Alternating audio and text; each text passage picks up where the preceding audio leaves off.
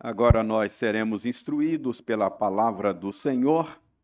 Para isso, eu o convido a abrir a sua Bíblia no livro de Daniel. Daniel, no capítulo 6. Daniel, capítulo 6.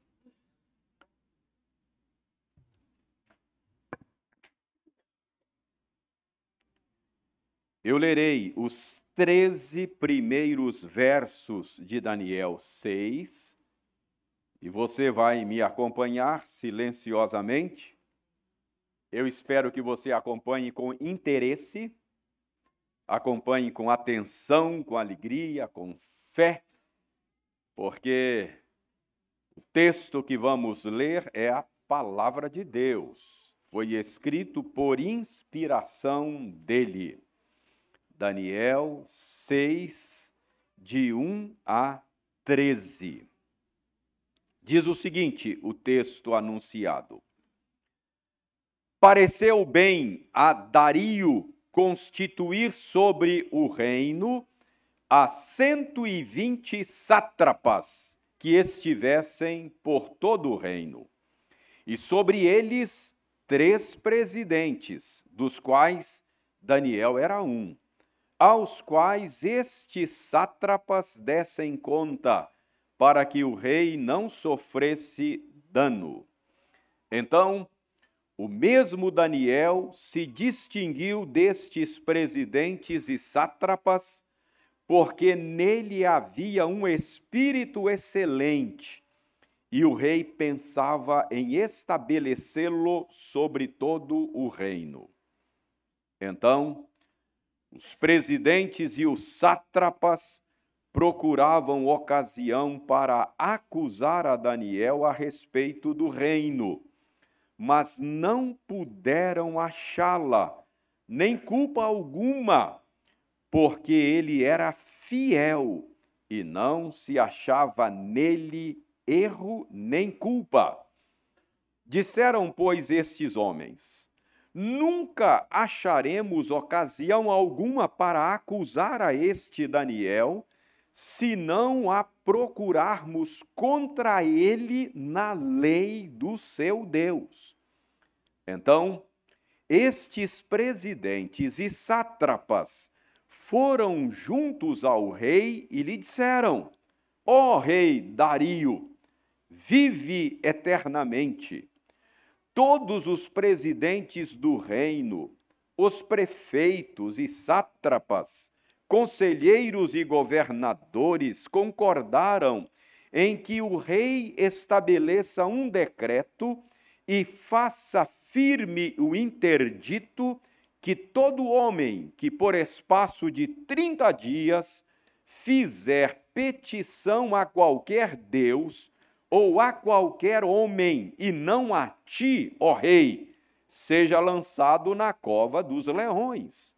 Agora, pois, ó rei, sanciona o interdito e assina a escritura, para que não seja mudada segundo a lei dos medos e dos persas, que se não pode revogar. Por esta causa, o rei Dario assinou a escritura e o interdito. Daniel, pois, quando soube que a escritura estava assinada, entrou em sua casa e em cima, no seu quarto, onde havia janelas abertas do lado de Jerusalém, três vezes por dia se punha de joelhos e orava e dava graças diante do seu Deus como costumava fazer. Então aqueles homens foram juntos e, tendo achado a Daniel a orar e a suplicar diante do seu Deus, se apresentaram ao rei e, a respeito do interdito real, lhe disseram: Não assinaste o interdito que, por espaço de trinta dias, todo homem que fizesse petição a qualquer Deus ou a qualquer homem, e não a ti, ó rei, fosse lançado na cova dos leões? Respondeu o rei e disse: Esta palavra é certa, segundo a lei dos medos e dos persas, que se não pode revogar. Então responderam e disseram ao rei: Esse Daniel, que é dos exilados de Judá, não faz caso de ti, ó rei, nem do interdito que assinaste.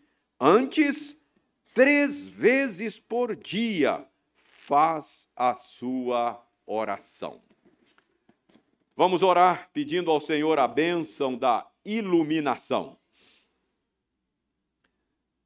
Senhor, o povo que se reúne neste lugar é o teu povo.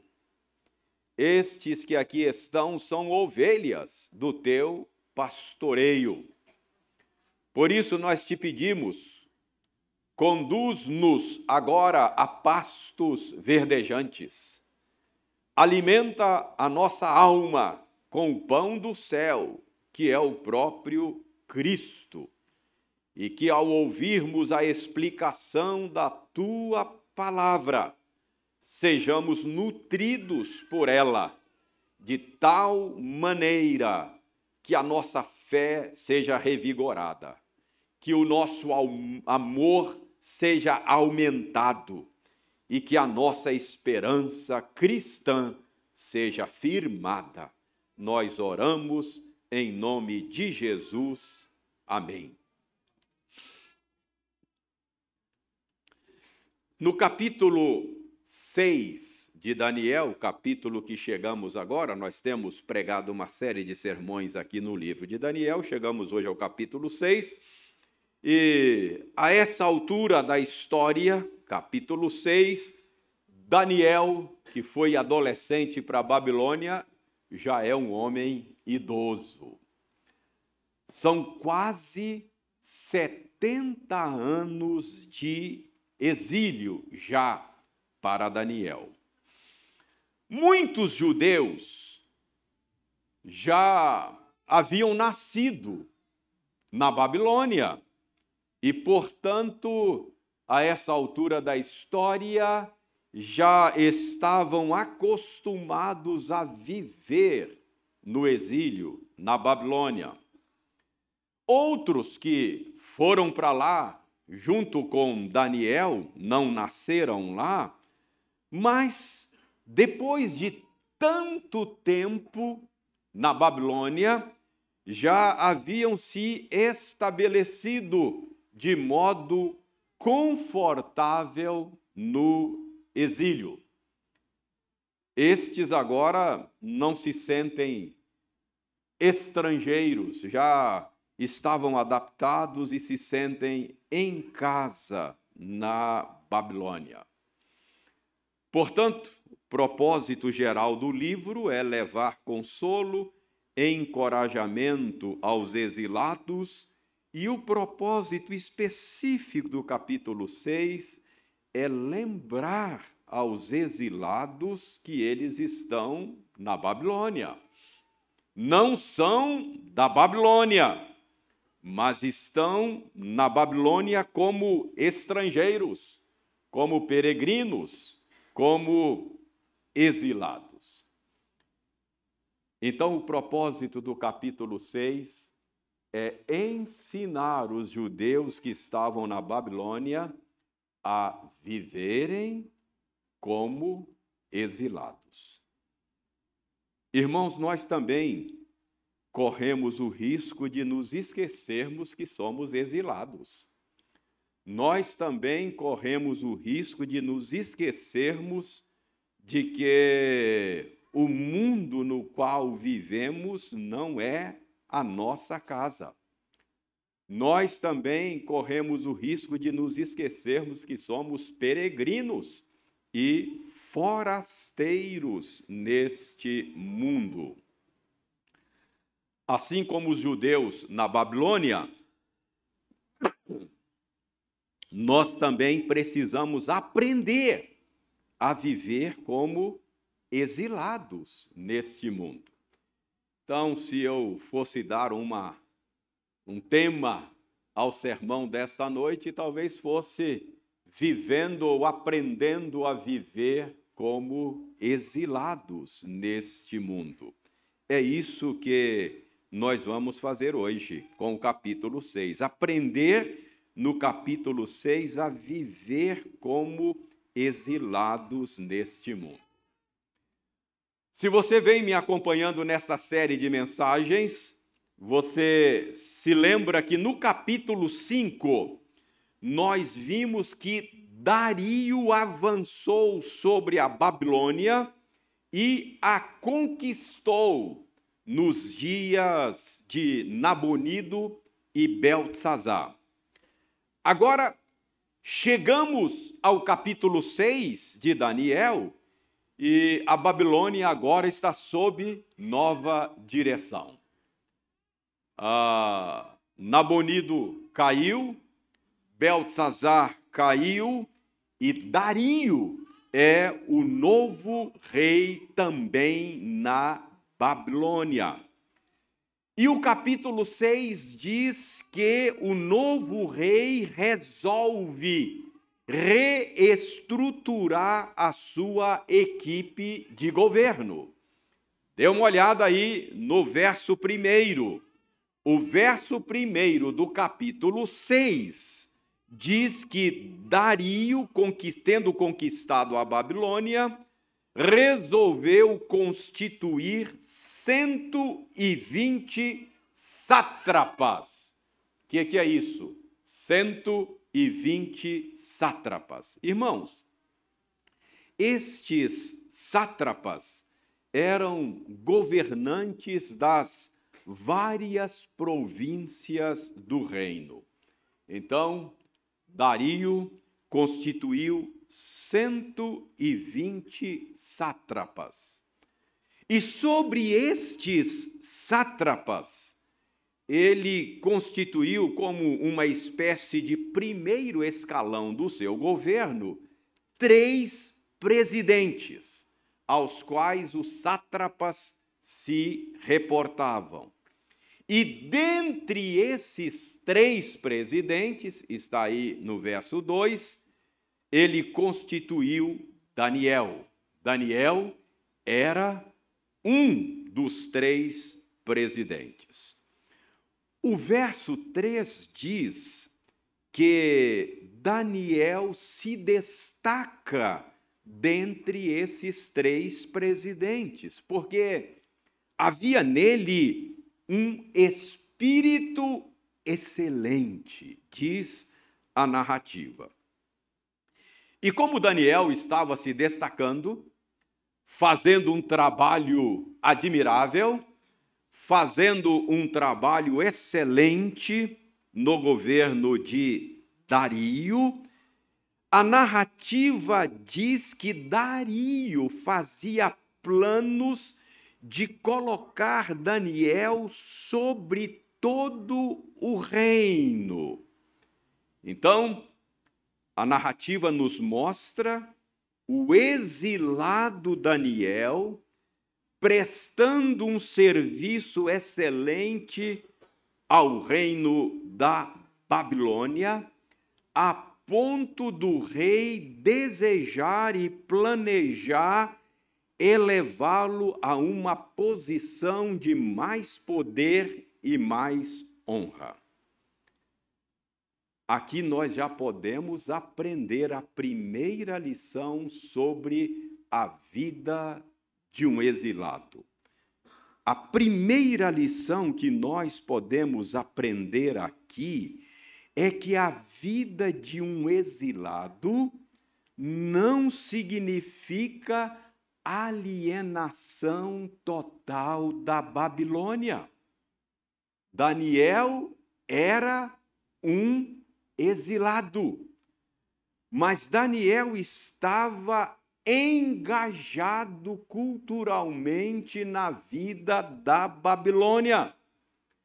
Daniel não era um babilônico, ele era um judeu, um estrangeiro, um exilado.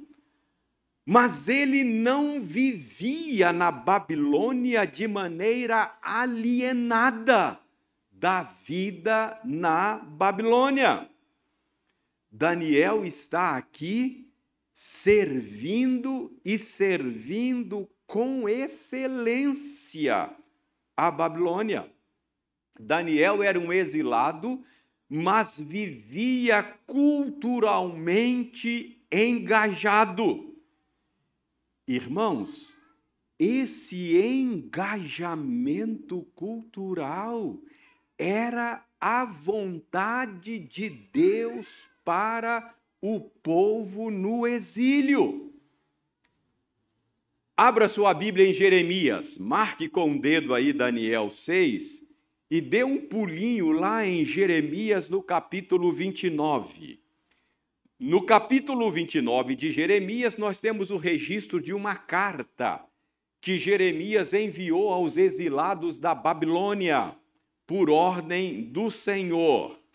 E eu passo a ler aqui versos 4 a 7 de Jeremias 29, onde temos nesta carta aos exilados a revelação da vontade de Deus para o povo exilado da Babilônia. Jeremias 29, a partir do verso 4, diz o seguinte: Assim diz o Senhor dos exércitos, o Deus de Israel, a todos os exilados que eu deportei de Jerusalém para a Babilônia. A ordem do Senhor é, verso 5: edificai casas e habitai nelas, plantai pomares e comei o seu fruto, dai vossas filhas a maridos para que tenham filhos e filhas, multiplicai-vos aí na Babilônia e não vos diminuais. Procurai a paz da cidade para onde vos desterrei e orai por ela ao Senhor, porque na sua paz vós tereis paz. Então, notem que a ordem do Senhor aos exilados é: vivam a vida comum da Babilônia, construam casas, plantem, colham, casem-se, gerem filhos. Vocês não são da Babilônia, mas estão na Babilônia, portanto, trabalhem para que a vida na Babilônia seja melhor. Orem pela paz da Babilônia, porque na paz da Babilônia vocês terão paz. Quanto melhor for a vida na Babilônia, melhor para vocês que estão aí como exilados. Então, irmãos queridos, precisamos aprender essa lição, porque nós também somos exilados. Viver como exilado não significa viver de maneira alienada. Um exilado precisa ser culturalmente engajado. Não foi isso que Jesus Cristo diz a nosso respeito? Ele diz: vocês não são do mundo, mas estão no mundo. E na oração sacerdotal de Jesus, ele orou por nós, dizendo: Pai, não peço que os tires do mundo. Então, a alienação não é uma opção para o cristão. A alienação não é a vontade de Deus para os exilados. Embora nós não pertençamos a este mundo, Embora nós não sejamos do mundo, não podemos viver nesse mundo de maneira alienada. Então, essa é a primeira lição. Ser um exilado não é viver de maneira alienada. Nós precisamos nos envolver com as várias esferas de atividade nesse mundo. Nós não somos do mundo, mas estamos no mundo e precisamos dar o nosso melhor para fazer desse mundo um lugar menos apodrecido e menos trevoso. Porque Jesus Cristo disse que nós somos o sal da terra, nós somos a luz do mundo. Não estamos no mundo, ou não somos do mundo, mas estamos no mundo. Então, qual é a primeira lição que nós podemos aprender aqui sobre a vida de um exilado? Nós podemos aprender aqui que viver como um exilado não significa viver de maneira alienada. Mas, irmãos, há mais lições aqui. Em segundo lugar, Daniel 6 nos ensina que a vida no exílio ela possui uma natureza antitética. Viver no exílio é viver no contexto de uma antítese. Por isso, o exilado pode e deve esperar oposição. A narrativa do capítulo 6 diz que o plano do rei Dario era colocar Daniel numa posição mais elevada. E isto despertou a ira dos sátrapas, despertou a ira dos demais presidentes. Dê uma olhada no verso 4. O verso 4 diz que eles começaram a vasculhar a vida de Daniel, a fim de encontrar algo que pudessem usar contra ele. O plano era desmoralizar Daniel. O plano era desqualificá-lo. A estratégia era assassinar a reputação de Daniel. E a pergunta é: por que é que eles estão irados com Daniel? Por que é que eles estão tramando contra Daniel? O texto não diz, talvez seja por inveja do sucesso de Daniel. Ou, quem sabe, quem sabe a incorruptibilidade de Daniel estivesse impedindo aquela turma de usar o sistema em benefício próprio.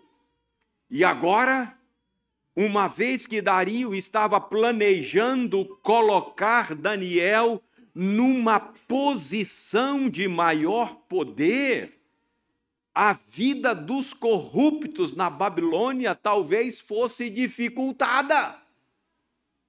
Enfim, são conjecturas. Eles estão eles estão sentindo a necessidade de desmoralizar esse Daniel. É preciso é preciso encontrar um vídeo, é preciso encontrar um áudio que o comprometa pelo menos um vestígio de corrupção, pelo menos um indício de corrupção na vida de Daniel. Então, irmãos, o que nós aprendemos aqui é que aqueles que vivem no exílio vivem numa condição antitética. A vida no exílio não é neutra. Nós vivemos num mundo antitético, assim como Daniel. Lembra do Salmo 2? O Salmo 2 diz que os reis da terra se levantam contra o Senhor e contra o seu ungido. Há uma antítese em operação no mundo. Há uma inimizade que foi colocada pelo próprio Deus. Você se lembra lá de Gênesis 3, quando Deus impôs a sua maldição sobre o mundo por causa do pecado? Ele disse que poria uma inimizade entre o descendente da mulher, que é Cristo, e a descendência da serpente. Então nós vivemos num mundo onde há uma antítese. Nós vivemos num mundo onde há uma inimizade irreconciliável entre a descendência da serpente e o descendente da mulher, que é Jesus. Jesus disse que assim como ele, nós não somos do mundo. Ele disse: Eles não são do mundo, como eu também não sou. E assim como o mundo odiou a Jesus, ele disse que haveria de odiar a nós também, por causa da nossa identificação com ele.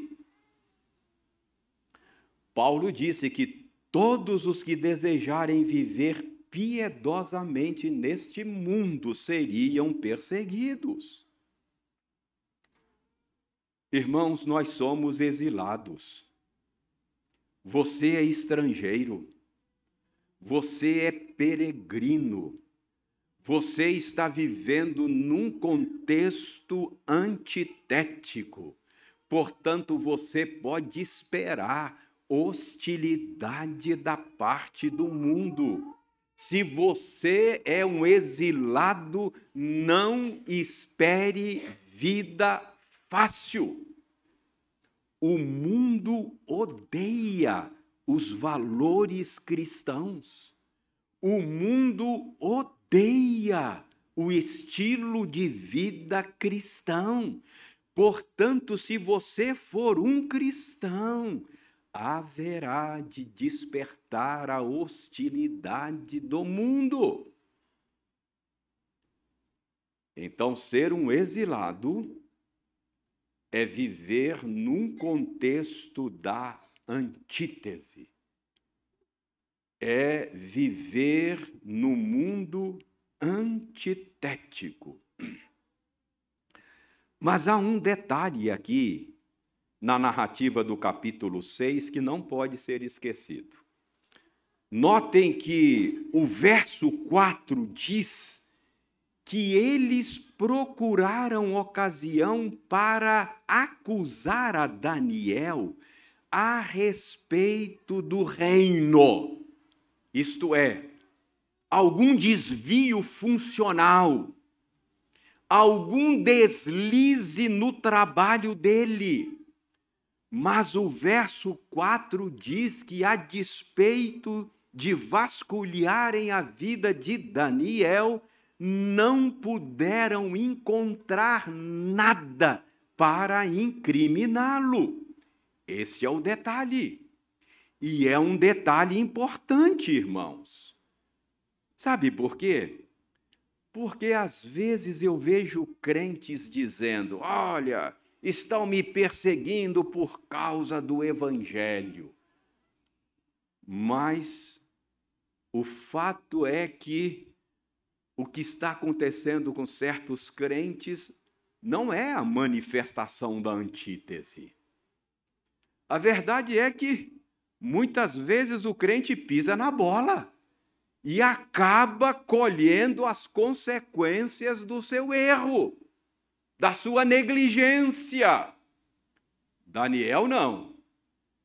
Não encontraram em Daniel nada que pudesse ser motivo de acusação contra eles. Então, muito cuidado para não confundir as coisas. Ah, pastor, o meu chefe, pastor, sabe, o meu, meu chefe não gosta de crente. Por isso que eu fui demitido, sabe? Meu chefe não gosta de crente.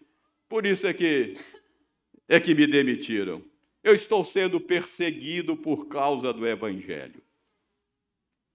E aí, quando você vai verificar a coisa de perto, vai ver que o cara deu motivos, né? Só chegava atrasado, não cumpria as suas obrigações, não entregava os relatórios em dia. Isso não é perseguição por causa do Evangelho.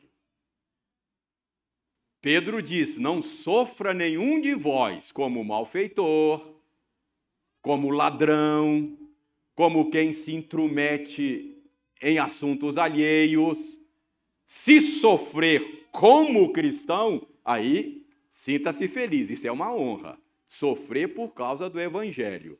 Mas se você estiver sofrendo por causa da sua negligência, tem que ficar ecorado de vergonha.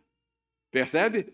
Então eu preciso fazer essa ressalva aqui, que nem todo problema que você tem aí é por causa do evangelho. Não é o caso de Daniel. Não é disso que o texto está falando. Notem, verso 4 diz que não encontraram nada que pudesse incriminar Daniel. Então, em Daniel 6, fica claro que é uma manifestação da antítese. O que está acontecendo com Daniel aqui é uma manifestação daquela irreconciliável inimizade que há entre a descendência da serpente e o descendente da mulher. Então, essa é a segunda lição. A vida no exílio é antitética. Como diz Tiago, a amizade do mundo é inimiga de Deus e vice-versa. Aquele que for amigo de Deus será visto pelo mundo como inimigo. Se você for um exilado, não espere vida fácil neste mundo. A segunda lição é essa. Vamos então para a terceira lição. Em terceiro lugar, Daniel 6 nos ensina que viver como exilado neste mundo é ter a lealdade última ao Senhor. Ou seja, Daniel 6 nos ensina que a lealdade última do exilado é ao Senhor mesmo. Vejam o verso 5. Disseram, pois, estes homens: Nunca acharemos ocasião alguma para acusar a este Daniel, se não procurarmos contra ele na lei do seu Deus. Os caras descobriram que Daniel tinha uma lealdade última. Eles descobriram que a lealdade última de Daniel era lealdade ao Deus de Israel. Eles perceberam que Daniel estava disposto a perder a própria vida para ser leal e fiel ao seu Deus. Por isso, eles disseram: se nós quisermos incriminar Daniel, nós precisaremos criminalizar a sua fé. Foi exatamente essa a estratégia. Nós precisamos de uma lei que torne crime a religião de Daniel. Aí a gente pega Daniel. Vejam o que eles fizeram a partir do verso 6 aí do nosso texto. Então, estes presidentes e sátrapas foram juntos ao rei e lhe disseram: Ó oh, rei Dario, vive eternamente. Todos os presidentes do reino, os prefeitos e sátrapas, conselheiros e governadores concordaram em que o rei estabeleça um decreto e faça firme o interdito que todo homem que por espaço de 30 dias fizer petição a qualquer Deus ou a qualquer homem e não a ti, ó rei, seja lançado na cova dos leões. E agora, pois, ó rei, sanciona o interdito e assina a escritura, para que não seja mudada segundo a lei dos medos e dos persas, que se não pode revogar. Por esta causa, o rei Dario assinou a escritura e o interdito. Irmãos, certamente há exagero e há fingimento na abordagem que fizeram. Exagero porque eles dizem no verso 7 que o projeto de lei que estavam apresentando tinha o apoio de todos os presidentes do reino, dos prefeitos e sátrapas, dos conselheiros e governadores. É claro que não tinha o apoio de Daniel. Aliás, talvez Daniel nem soubesse do que estava rolando.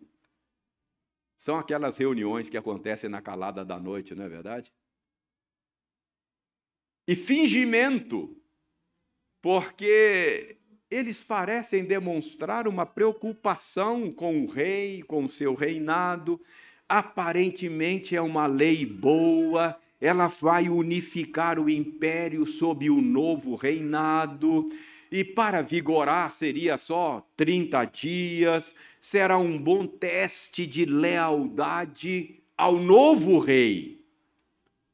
Mas a narrativa bíblica deixa claro que o real propósito era incriminar Daniel. O que, que nós temos aqui?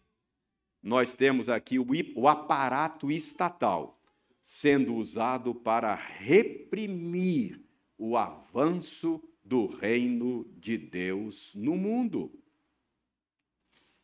Não é assim que a banda toca? Não é assim que os inimigos de Deus agem ainda hoje? Precisamos destruir os valores judaicos cristãos sobre os quais a sociedade ocidental foi construída. O que, é que a gente faz? A gente cria leis criminaliza a crença deles. Vamos criar uma lei da homofobia.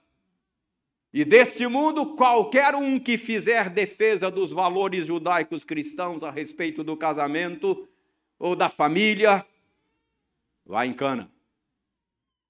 Não é assim que a banda toca?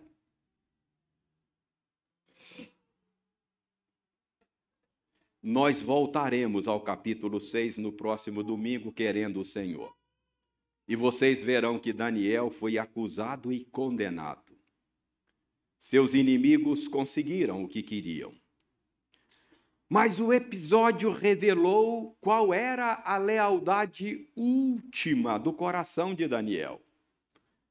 Pelo menos numa coisa, os inimigos de Daniel estavam certos. Se Daniel for colocado numa condição em que ele precise optar entre obedecer a Deus e obedecer qualquer outra pessoa ou instituição, ele vai optar por obedecer a Deus. E esta é a terceira lição que nós temos para apresentar hoje. A lealdade última de um exilado é a Deus mesmo. Quando Nabucodonosor estava no poder, lá estava Daniel, muitas vezes dando a sua preciosa colaboração. Quando Nabonido, Belsazar estavam no poder, lá estava Daniel, dando a sua preciosa colaboração. Agora, no reinado de Dario, Lá estava Daniel sendo uma bênção. Mas agora fica claro que Daniel não está comprometido de maneira final e última com nenhum projeto político, com nenhum rei humano, com nenhuma ideologia. Compromisso último dele é com o Senhor mesmo. Enquanto eu não tiver que optar entre Deus e os homens, eu estou pronto para servir aos homens. Mas quando eu tiver que fazer a opção entre Deus e os homens, antes importa obedecer a Deus e não aos homens. Sou forasteiro aqui, em terra estranha estou. Não é assim que a gente canta? Somos exilados. O mundo não é o nosso lar. Mas isso não significa que vamos viver de maneira alienada. Deus quer que você seja culturalmente engajado. Todas as esferas da realidade são esferas legítimas para a atuação cristã. Ciência, tecnologia, educação, política, comércio, indústria, esporte, artes. Seja um cristão culturalmente engajado. Ser um peregrino, ser um forasteiro, ser um exilado, não é ser alienado. Mas preste atenção, você não está no mundo neutro. Não espera a vida fácil. Há uma inimizade entre a descendência da serpente e o descendente da mulher. Se na sua área de atuação você quiser ser uma presença fiel, vai ter problemas. Todos que quiserem viver de maneira piedosa, vai enfrentar oposição. Então não se iluda. Há uma inimizade irreconciliável. Pode esperar hostilidade. Às vezes a hostilidade vem em forma de cancelamento, de zombaria, não é assim? Chacota, bullying, lá na faculdade, lá no trabalho. Mas às vezes ela pode vir de maneira violenta e até criminalizada. Pode ser. Pode ser que para obedecer a Deus nós cometamos crimes e vamos responder por eles nos tribunais. Mas lembre-se de que a sua cidadania está no céu. A sua lealdade última, última é a Cristo. E nele você será sempre mais do que vencedor. Toda perda que você tiver por causa de Cristo perder a própria liberdade, se for o caso, perder a vida, em última instância, terá sido ganho. E todo ganho que você obtiver na desobediência a Cristo terá sido perda. Irmãos, que Deus nos lembre sempre de que nós somos exilados, somos forasteiros, estamos em terra estranha que possamos ser sal e luz onde o Senhor nos colocar. Que estejamos preparados para sofrer por causa de Cristo. E que Ele nos dê a graça, se em algum momento, se em algum momento tivermos que fazer uma opção difícil como Daniel fez, que nós saibamos escolher. Que Deus tenha misericórdia de nós. Amém.